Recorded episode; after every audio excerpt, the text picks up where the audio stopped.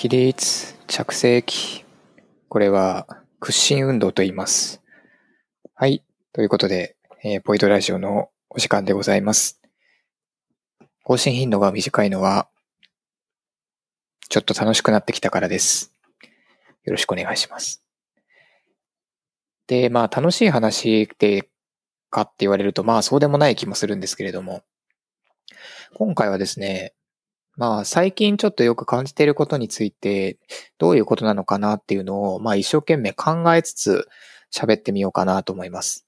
で、まあタイトルを見てもわかる通り、この話題というのはなかなか触れづらいことだとは思うんですね。で、触れたとしても、なんかこう一部の、一部分の、まあ切り取り方でしか触れられなかったりとか、えっと、あんまりそのね、なんというか、雑に触れてしまうと、それはそれで、えーまあなかなか難しいというジャンルなんですけれども、えー今回は、まあ、糸っぽい道個人の、まあ、気持ちというか、まあ、どんぐらいのテンションなのかな、みたいな、そういうものだったりとか、あとはやっぱ言葉の使われ方についてですね、っていうのを、まあ、今回はメインに、え考えてみようかな、お話ししていこうかなと思っております。えー今回、えー話さないことは、えーこうあるべきとか、こうすべきだとか、こうしないとダメだよねとか、えーそういう話は、えーしません。まあ話の内容から、まあ考えてる内容ともつながってくるんですけれども、まあそういうのも、もうあんま考えなくていいよねっていうのが、まあ結論です。はい。なので、まあ、今、どういう雰囲気なのかな、みたいな。そもそもじゃあ、前ってどういう雰囲気だったんだっけ？その上で今ってどういう雰囲気なんだっけ？みたいな。まあ、そういう実際のその使われ方であったりとか、えーどういうふうな、えー言葉の、えー表彰ですね。があるかっていう話を、まあ、一緒に考えていければなと思います。で、まあ VTuber、まあ VTuber バーチャルっていうふうに書きましたけれども、まあバーチャル、アバターについてですね。まあその話をする前にちょっと世間話をしましょうかと。で、まあ、最近よくね、あの、ジェンダーレスとか、ジェンダーフリーみたいな、えー単語がよく見られますよね。それこそ、サステナブル、エシカルと、まあ最近はエシカルって単語も多いのかもしれませんけれども、まあそれぐらいの単語と同じぐらいの頻度でよく見られるんじゃないかなと思っています。で、もちろん、その、あれですね、特殊な存在では、特殊な言葉、いわゆるかなりレアな言葉ではなくなってきたっていうのは、まあ、えーみんなも実感する通りだと思います。最近やっぱ面白いなと思ったのが、あの、ビューティージャンル、いわゆる化粧品、コスメですね。コスメジャンルで、あの、メンズ化粧品、メンズ化粧品、男性向け化粧品という言葉がありますが、そのメンズ化粧品で、あ、これ面白いなと思ったのが一個ありまして、あの、灰色のリップなんですよ。あの、パッケージが、パッケージが灰色とか、その、見た目がかっこいいとか、じゃなくてですね、いわゆる塗るところあの、例えば口紅みたいなところだったらその紅の部分ですよ。そこがね、灰色なのよ。そう。え、灰色？みたいな。ハロウィンの時の仮装のやつか？いや、違うんですよ。あの、灰色なんだけど、塗ると透明なんだって。そう。塗ると透明で、その、唇にツヤが出ると。で、これどういうことか？はなんで灰色なの？って。それ、なんか、あれか、口の中に入れると色が変わるキャンディーみたいな、そそういう楽しみのこと？いや、違うんですよ。これはね、はい、なんかピンクとか透明のやつとか、なんかテラテラしたやつとかだと、ちょっとつけるのが恥ずかしいなっていう男の子心をついた商品で、灰色のやつを塗って、で、口の血色が良くなると。それだって恥ずかしくないと。そういう商品なんですね。いや、なるほど感。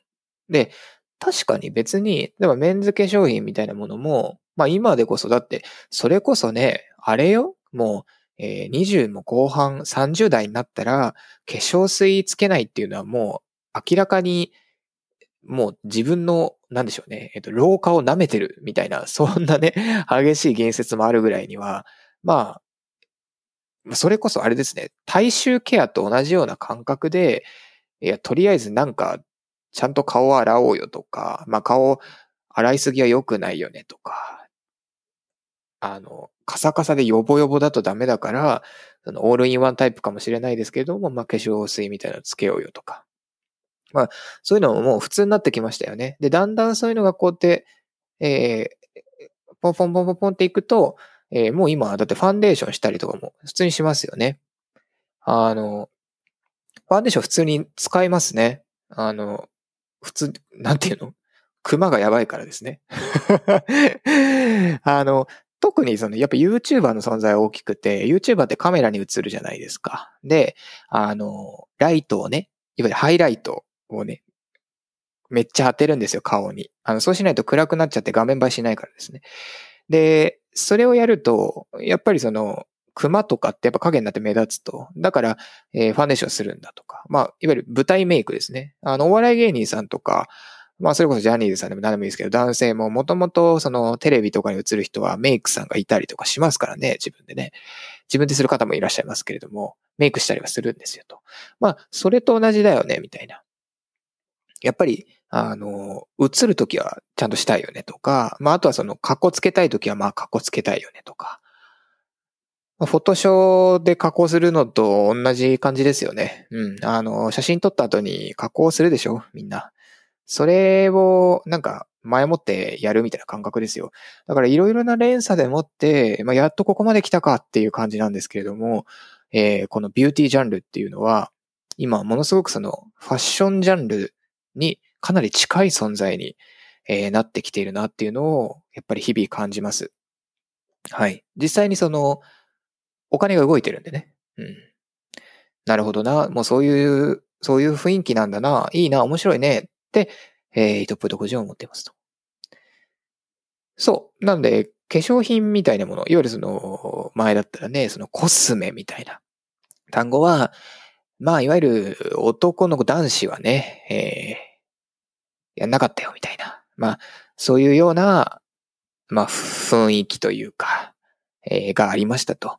でも、その、ね、ジェンダーレス、ジェンダーフリーみたいな言葉もあって、その、服装もね、やっぱユニセックスって言葉が、えー、前はね、ユニセックスって言葉だと、その、なんか男性向けと女性向けと作れなかったとかね。例えばその、個人で作っている小さなブランドとかは、え、男性向け、女性向けっていうのを作れないからこそ逆に一つの商品で勝負したいからユニセックスっていう形に一応してるみたいなところもまあ多かったわけです。いわゆる消極的ユニセックスだったんですね。で、もしくは、えー、なんでしょうね。えー、そういうものにとらわれない服っていう、とらわれずにファッションを楽しんでほしいって意味でのユニセックスってものでした。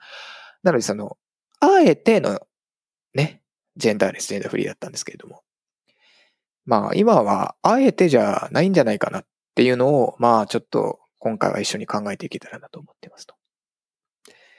で、まあみんなが一番気になるそのアバターとかバーチャルとかね、VTuber さんの話とかね。え、アバターを使ってると、やっぱりそのジェンダーについて考えるタイミングっていうのはまあ、増えてくるだろうなっていうのは、えー、感じてます。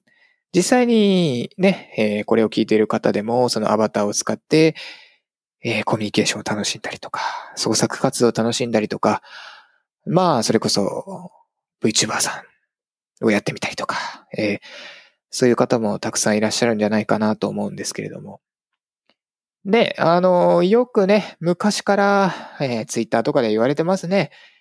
あこう、まあ、えー、言い方についての是非は今回は言わないことにします。なので、ノーコメントとさせてください。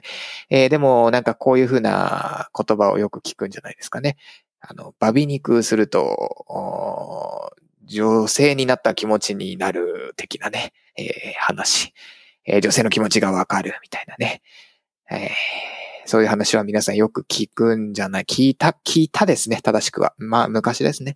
え、よく聞いてたんじゃないかなっていうのは思います。まあ、言う人も多かったですからね。うん。でも、これ普通にね、まあ、その言い方の是非はもちろんあるんですけれども、あの、実際にその VR 研究みたいな、まあまあまあ、その VR 研究も何も別に VR 特有のものでもなくて、普通に、えー、社会学であったりとか、それこそコミュニケーション論では、まあ、普通に語られてたことではあるよねって、まあいつも思うんですけれども、まあ、まあまあまあまあまあまあ、マスク効果とかいろいろね、あるんですよ。まあただそれは置いといてですね、まあその VR の研究みたいなジャンルで言いますと、えー、例えばマッチョのアバター着ると、ね、筋トレがスイスイできるようになって、逆にガリガリのアバター着てると、ちょっとなんかダンベル重く感じるな、みたいなね、えー、研究とかですね。あの、まあ、実際体感してみると本当にそうっていうのはね、わかるんですよ。あの、機会があってやらせていただいたんですけど、もう本当にそのムキムキのアバター着てる時はもう無限にダンベル持ち上げられるんじゃないかみたいな。特にイトポイドは非常に思い込みが激しいタイプでしてね。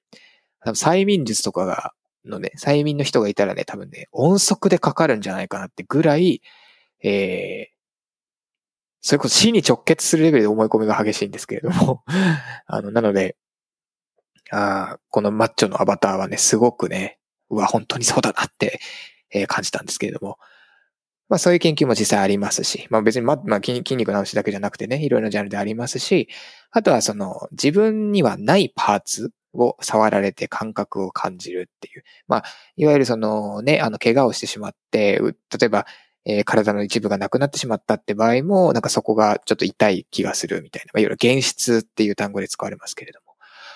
えー、こういうものは、まあ、例えば、なんだろうね、似たようなジャンルだと、ファントムセンスみたいな言葉がね、まあ、ファントムのセンスです。かっこいいですよね。めちゃくちゃかっけえ言葉だなと思うんですけど、まあそういう言葉がすでにあったりとか。まあ何その、まあ、その、バビ肉すると受信の気持ちがわかるみたいな。まあ別にそれはね、アバターの効能として、あの、そういうものであるんですよ。あの別に、あの、なんでしょうね。えー、女子になったからとかバビ肉したからそうなんだってわけでも、まあないんですよね。うん。そもそもアバターっていうのはそういう効能があるんです。なので、そういうものであるとしか、まあ、あ、うん、まあ、言わなくていいものだなっていうふうには、えー、個人的には思っています。でですね、まあ、こういう話ってね、あのー、こういうのっていうのは、例えばその、えー、バビ肉するとみたいな、じゃあ今回バビ肉って単語をちょっとフォーカスしてみましょうか。えー、バビ肉みたいな単語で言いますとね、えっと、男子から女子とか、あとは、え女子から男子みたいな、まあ、いわゆるそういう区切りがあって、あ無論もちろんあの、なんでしょうね。人かホモサピエンスの生物としての差異はもちろんありますよ。ただ、えー、今話そうとしているのは考え方の話ですね。あの、脱線させたくないので、あの、そこは、あの、よろしくお願いします。もちろん、えー、いろいろな、いろいろなパターンがございます。はい。ただ、あくまでも、今回はバビ肉ってとこにちょっとフォーカスをしてみたいと思うので、えー、なるだけ脱線しないように話したいなと思ってます。でですね、あの、男子から女子、まあ、バビ肉みたいなね。うん。なんですけれども、まあ、男子と女子というものがあって、それをこう、越境するみたいな。すなわち、その区別があるんだよっていう前提のまあ単語だろうなっていうふうに、えー、特に最近はなんとなく感じることが多くなってきました。で、もちろんそのね、あの、バビ肉という言葉。まあもちろんそのバビ肉っていうのを、まあ誰が使い始めたかっていうのは諸説ございますけれども、えー、とりあえず受肉みたいな単語がございましたよね。えー、自然になんかみんな使われてたと思いますと。はい。でもちろんその単語が、言葉が生まれたたて、生まれたての頃は、えー、アバター、えー、VTuber、まあ、ごっちゃになってましたけれども、まあ文化の始めだったので、まあ、そういった単語が生まれるっていうのは別に全然いいと思います。あの、と、まだ生まれたての、えー、文化ですからね。はい。あの、わかりやすくというか、あの、全然いいと思います。そして、社会全体、いわゆるその、周りもね、そこまで、えー、受容する準備はできてなかったと思うんですよ。あの、それこそ、例えば、あの、TS っていうね、あの、その漫画のジャンルなんですけど、その、いわゆる男の子が女の子になっちゃったみたいな、いわゆる、ストップひばりくんみたいな ことですね。あとは、えー、ランマ2分の1みたいなことですね。はい。えー、そういうようなジャンルまあちょっとマニアックなジャンルっていうことだったんですけど、まあそのアバターっていうのが出てきて、で実際にその結構いろんな人がもう使えるよって状態になったら、なんかなかなか面白くなってきたと。っていうような感じがありました。なんで、そのタイミング、始まったタイミングでは、まあその男子から女子、女子から男子っていう、そこの自体のやっぱインパクトみたいなのがあるので、えー、別にいいと思うんですよ。なんですけれども、まあ、ここで今の話に移りたいんですけれども、まあ最初の枕の話にも、をちょっと引用、援用するとね、今ってジェンダーフリーっていう単語がすごい浸透してきてるなーっていう気がしてますと。で、実は頭にジェンダーレス、ジェンダーフリーって二つの単語を言ったと思うんですけれども、えー、ジェンダーレスっていうのは、一番最初はね、ジェンダーレスって単語が生まれた、生まれてテレビとかに出てきたなぐらいのタイミングですね。もっと、もちろん、いろんな言葉には、言葉は昔から使ってた人はいますよ。います。だけれども、みんなが、みん、この、ここで言うみんなは誰ですかっていうと、まあ難しい話ですけれども、えー、少なくとも、なんとなく普通に喋っても話が通じるぐらいの、えー、タイミングになったことを、その、みんなが知って出てきたっていうふうに言い方をしますね。あの、脱線したくないので、あの、なるだけ、えー、そこは目をつぶっていただけますと助かります。はい。でね、かつてはジェンダーレスっていう一つのジャンルとしての言葉として扱われた気がする。いわゆるジェンダーレスなんとかみたいなね。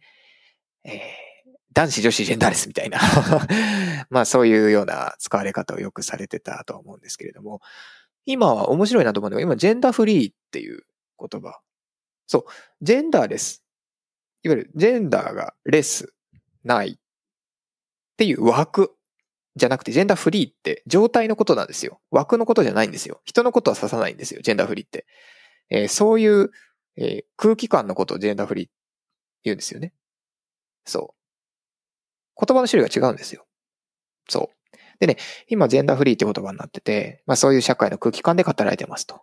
で、これどういうことかというと、まあ特にそのコスメのメンズ化粧品とかがすごくやっぱりわかりやすく共感しやすいと思うんですけど、いや別にその、え、男子がリップしちゃいけないとか、てか男子がリップするのとか、いや、別に気にしなくたって良くない？っていう、まあ、ノリなんじゃないかな、と、個人的に思っています。個人的にです。はい。でもちろん、無論、この話っていうのはシリアスな課題感でもって語られるんじゃなくて、あくまでも気軽な空気感として、まあその、いや別に、いやファンでしてもよくない？みたいな。ある種の、まあ、別に良くないっていう、まあ考えてないってことですね。うん。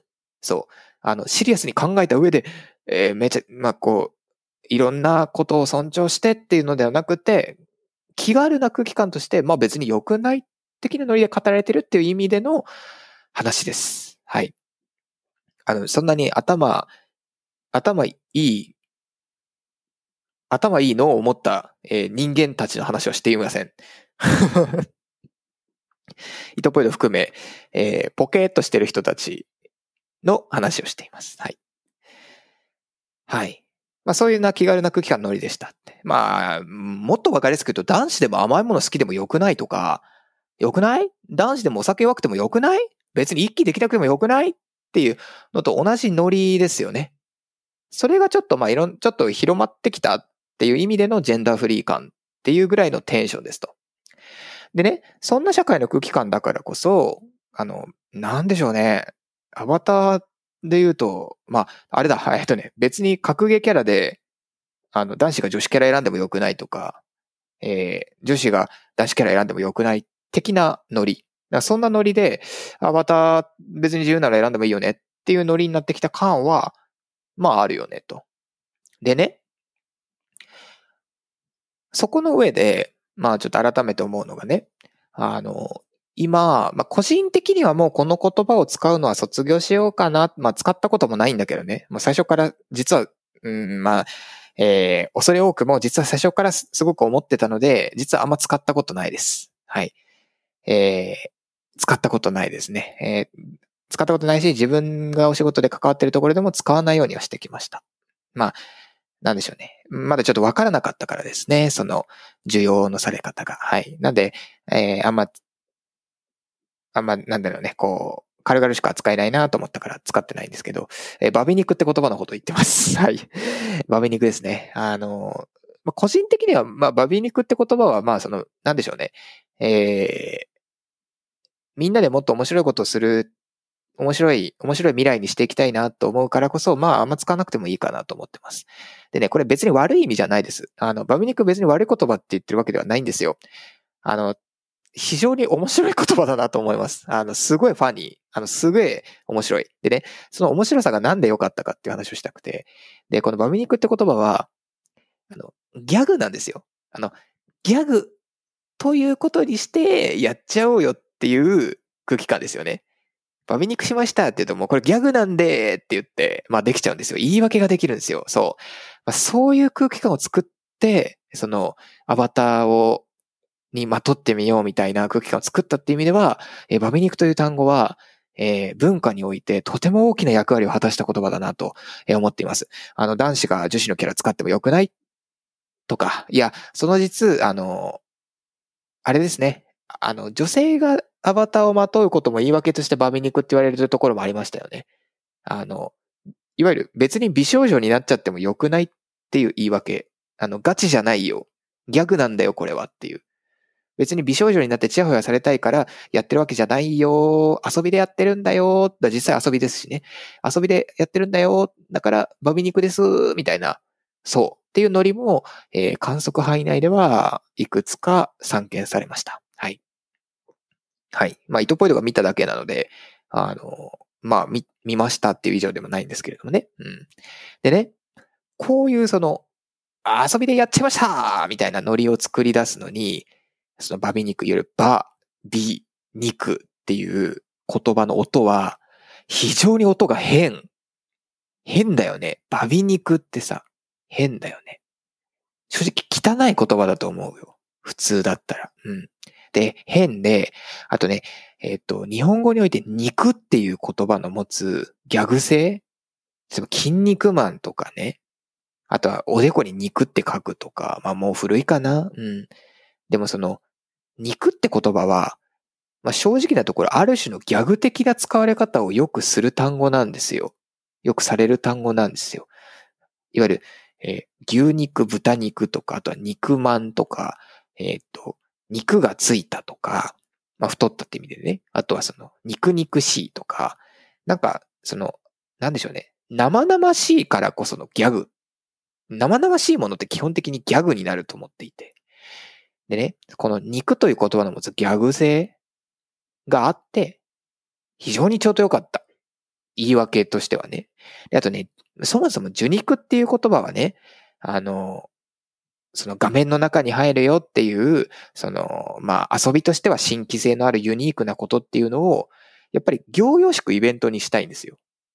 あの、さらっとやるんじゃなくて、ついにギャグやっちゃいましたみたいなぐらいでやりたいわけですよ。だってね、だって、アバターの中に入るのは大変ですよ。アバター用意してなんかこういろいろふにふにいじってさ、当時だったらライブ 3D だったかな？一番最初はね。うん、3D はそんな気軽に作れなかったから。で、まあ、そんぐらいやんないと、てでーんみたいな感じになんないとね、あの、やってらんないよみたいな言葉もあったから。で、そのためには受肉っていうね、言葉は非常に便利。やっぱね、受肉って単語っていつ聞く？アニメとか漫画でしか聞かなくない？気のせいかな？でも少なくともアニメ漫画文脈だったよね。その、精霊とか神が受肉して人のように降り立つとか、英霊が受肉するとか、まあ、あの基本この言葉ってオタクカルチャーの匂いがついてる言葉だなと思っていて、だからバーチャル美少女受肉。まあだから、オタクの遊びですってことですよね。うん。別にこれは、えー、悪い意味で言ってるわけじゃないよ。実際そう使われていて、そう消費されてして、そういう意味でみんな口を開いて言っていたよねっていうことです。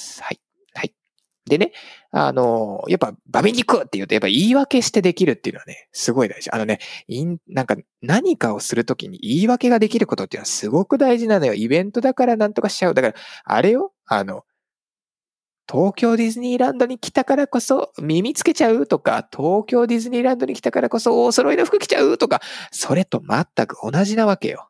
でね、それの聞いたからこそっていうのを演出すために、バービー、肉っていうね、まあ、これは今から言う言葉は個人的な意見ですけど、まあ気持ち悪い言葉だなと思いますね。もう音がへ、音が気持ち悪いもん。あの、もちろん面白いっていう意味でね、バビ肉って気持ち悪いと思うよ。あの、変な面白さがあるよね。うん。悪い意味で言ってるわけじゃないよ。でも少なくとも変だと思う。うん。で、少なくとも音は汚いと思う。まあ、だからこそいいんだけどね。あの、変な、汚い音、変な音っていうのは耳に残るからさ、特別感のある言葉として扱われるから別に悪いことではないです。悪いことではないんだけれども、まあ、ただ個人的にはもう言い訳しなくていいんじゃないかなっていうような気持ちにはなっています。あの、言い訳する時代でもなくないみたいな感じですね。で、何度も繰り返しになりますけれども、バミ肉って言葉は時代を先に進めるっていう意味では、あの、すごく大きな役割を果たしたし、えー、もう役割を果たし切ったのじゃないかなっていうふうに思います。うん。でね、ん？じゃあ何？バミ肉ってことが卒業するってこと？じゃあ、ん？じゃあ何？代わりに何すればいいの？って言われると、まあ、個人的には別に使わなくてもよくないっていうのが答えですね。そもそも、そもそも糸っぽいでは使ってきてないし、そういう単語を使って何かを喋るみたいなこともしてないですね。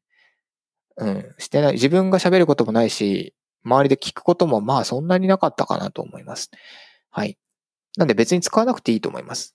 で、なぜかというと、もうその、いわゆるアバターを手に入れたりとか、アバターを着るみたいなものは、えー、いい意味でも悪い意味でも、まあいい意味だと思うよ、個人的には全部ね。大して特別なものでもないっていうことですね。別にアバター、を身にまとって何かすることが何か特別ですかって言われると、いや、全然特別じゃないですよ。だから、これはちょっと、ちょっとひどい言い方になるけど、あなたのやってることは何も特別ではないですよっていうことなんですよ。うん。逆に言うと、そういう未来にだんだんなっていってるよねっていう意味です。あくまでもね。うん。ごめんね。いつものノリで。うん。ちょ、ちょ、ちょっと楽しくなっちゃった。ごめんね。うん。でね。あの、なんで別に使わなくてもいいかなと。でもね、照れるじゃん？照れるじゃん？照れるよねわかるわかる。あの、糸ポイドは、もう照れるよ。恥という概念を一応知ってるから。うん。えー、なんだけど、初めてやるっていう時は照れるじゃん。うね、なんか急に、だから YouTuber やる、やり出すって時にさ、いきなりさ、はいどうもどんちゃらです。なんとかですってやるとさ、恥ずかしいじゃん？でもそのためになんか最初のさ、はいどうもブラブラブラみたいなところがあるからさ、そこでもう、あ、あなるほど、もうそういう設定で喋るってことねっていうような振りをやってるわけじゃん、あれもね。まあ、そういうのってやっぱ必要なわけよ。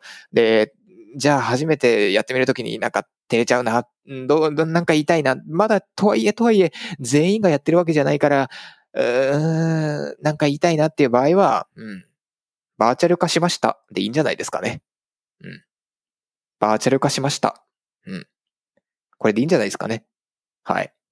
ちょっとテクノロジーっぽくていいんじゃない？バーチャル。バーチャル化とかの方がさ、あの、見える化みたいな。ちょっとややビジネス用語っぽいしね。可視化みたいなね。え、受肉は？と思うんですけど、受肉ね、受肉もやっぱ面白い言葉ですよね。受肉ってね。なかなか変な言葉ですよね。で、お言葉の音ですよね。だから受肉もギャグっぽくていいんだけど、まあ、なんというかね、いや、別に恥ずかしさを消すためだったら受肉いいと思うのよ。なんだけど、そのやっぱりそのバーチャル美少女受肉っていう言葉が前にあったからこそ、その受肉って単語を使うと、そのかつてのカルチャーの文脈の上、すなわち、はい、私は今から VTuber タレントになります。えー、チャンネル登録者数を増やすことを目的として活動します。みんなよろしくね。あなたたちはファン候補生です。私は、えー、VTuber タレントです。あなたたちと私の間には大きな溝があります。一緒に喋れるのは VTuber であるコラボ、えー、コラボするとか、VTuber 同士で絡む人たちだけですっていう、かつての VTuber タレントカルチャーの上ですよっていう宣言になってしまう気がするので、えー、十に行くってこと、なんか、その VTuber タレントカルチャーやりますっていうとちょっと気軽にやるのはちょっと重いよなと思うので、まあ、あんまり言わなくてもいいんじゃないかなと思いますね。ただ、あの、話はべ、あの、この場合は、こういう場合は話は別ですよ。もうすでに例えば、なんだろうね、オリジナル曲とか用意してあって、もうそういう活動をしますっていう場合は、別に、逆に今のタイミングだったら受肉ぐらい言言っとくぐらいの方が、えっ、ー、と、いい場合もある。ただね、ただ、普通になんか当たり前にぬるっと喋るときに顔の代わりになんかアイコン出すよみたいな、そういう感じでやるんだとしたら、まあバーチャル化しましたきりぐらいでいいんじゃないかな。バーチャル化しましたっつって、例えばイラストだけ出てきたらなんだよバーチャル化じゃないじゃん。でもなんかバーチャル化か、ふふみたいな感じでちょっと可愛いみたいな。まあいろいろあると思うんですよね。で、バーチャル化しましたっつって 3D になったとしても、その 3D はそんなに、あの、慣れてないからうまく動かせないじゃないですか。そしたらなんかバーチャル化っていう、もうなんか新しい、なんでしょうね、iPhone 買ったばかりのおじいちゃんみたいな感じになって、それはそれで可愛いし、なんか言い訳にもなるじゃないですか。だから今はそれぐらいの言葉がバランスいいんじゃないかなっていうのが思います。はい。で、あの、そういう話をするときに、その、バビ肉よりバーチャル美少女リーグ、美少女になることに言い訳が必要だった。けれども、もう、結構もう多くないみたいなこともあるので、まあ、イトポイド個人的には、まあ、バーチャル美少女リーグ、美少女に受肉することに対して何か言い訳をする。いわゆるその、えー、男子から女子になることに対して何か言い訳をするっていうことは、まあそんなにしなくてもいいんじゃないかなと思いますね。むしろなんかそんなにしなくてもいいぐらいのノリの方が多分みんな楽しいよ。本当に。考えてみしゃいよ。自分だって、えー、スマブラ使うときに別に女子キャラ使いたいじゃん？うん。いつもゲームの時にさ、主人公どっちにしてる？男子と女子。うん。別に気分じゃん。まあもちろん、まあ、糸っぽいと硬くない女子を選ぶけどね。100%、FGO も100%女子を選びますけどね。はい。あのー、もうこれは普通にあの、あれですね。えっ、ー、と、どっちのイラスト多く見たいかっつったら、まあ、うん、こっちかな、みたいなね。あの、オタクなので、はい。まあ、そういう感じでね、選べるし、自分がやるって風になったら、ね、好きなのを選べるような雰囲気の方がいいよねっていう風になると、まあ、えー、イトポイド個人としては、うん、なんか言い訳をするみたいなのもしなくていいんじゃないかなっていうのは、まあ思います。はい。ああとね、もう少しその突っ込んで言うと、あの、なんでしょうね。中に、まあ、例えばなんですけど、その、中が男子なのに女子の格好みたいなのもあるじゃないですか。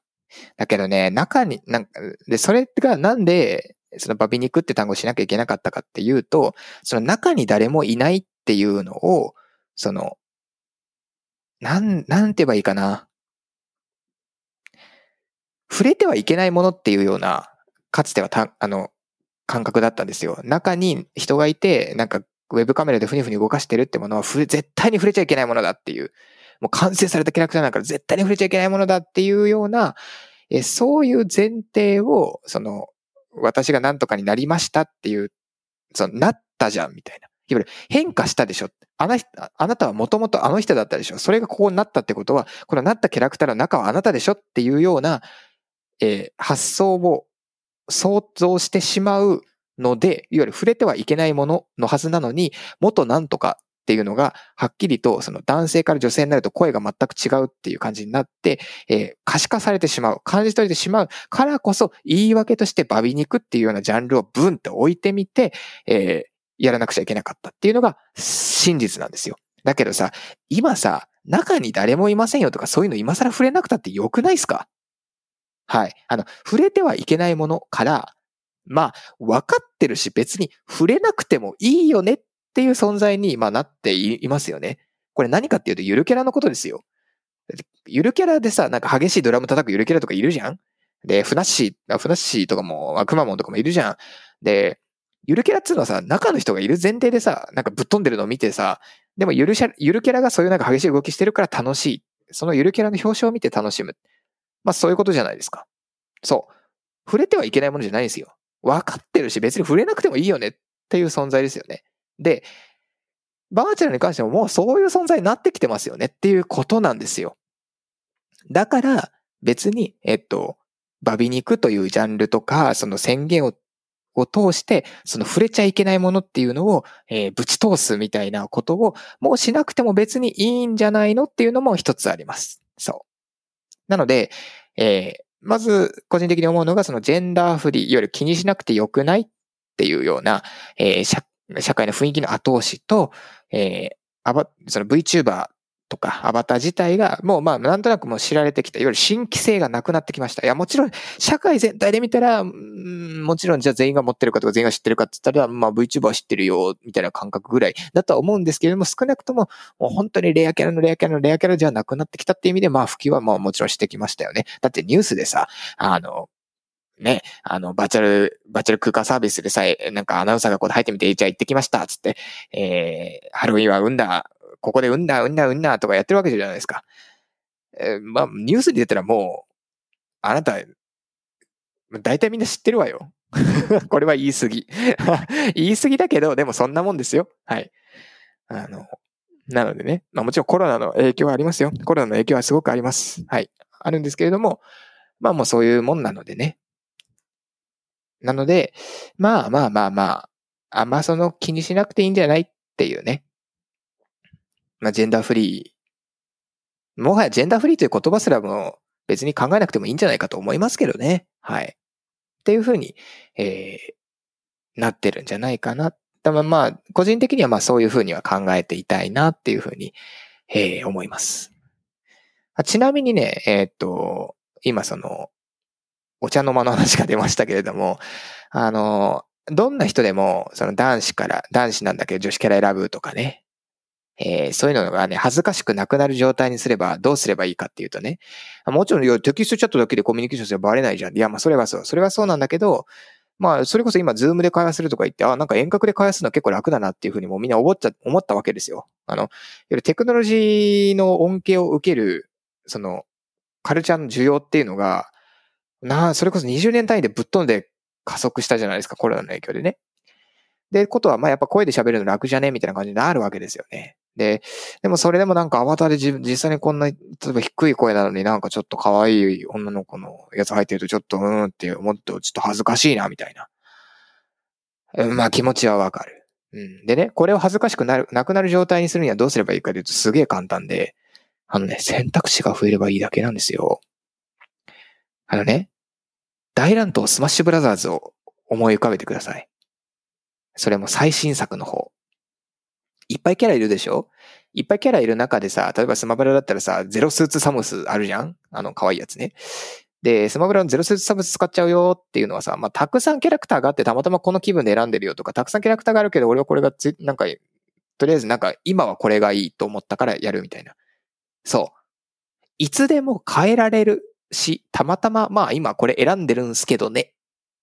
っていうような、えー、感覚になれば、こう、そういうような状態が生まれて、初めて、そうですね、恥ずかしくなくなるから。まあ、バビ肉って言葉は、まあ本格的に、えー、その役割を終えて、まあ消えていくんじゃないかなと思いますね。はい。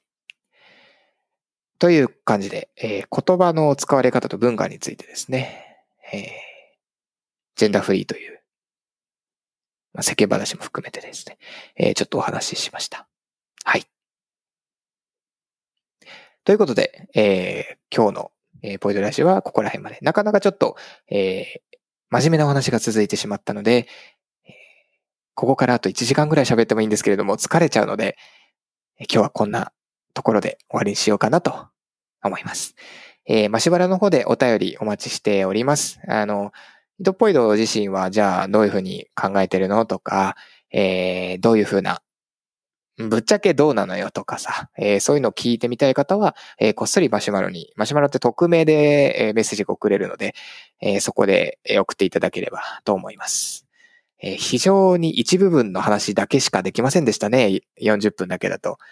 まあ、でもやっぱこんなもんですよ。やっぱそれぐらいね、えなかなか、え語り尽くすのは難しい、え社会学のジャンルかなと思いますので。はい。という形でございました。はい。あ、イトポイドのファンボックスでいつかその、ぶっちゃけの話の、本当に本当にぶっちゃけの話みたいなのは、えー、ちょっとしたら、した、したいなと思います。なんでファンボックスかというと、えー、誰でも聞ける状態にするには、ちょっと恥ずかしいからですね。はい。えー、ということで、えー、今日のポイドラジオはここまでです。お便りお待ちしております。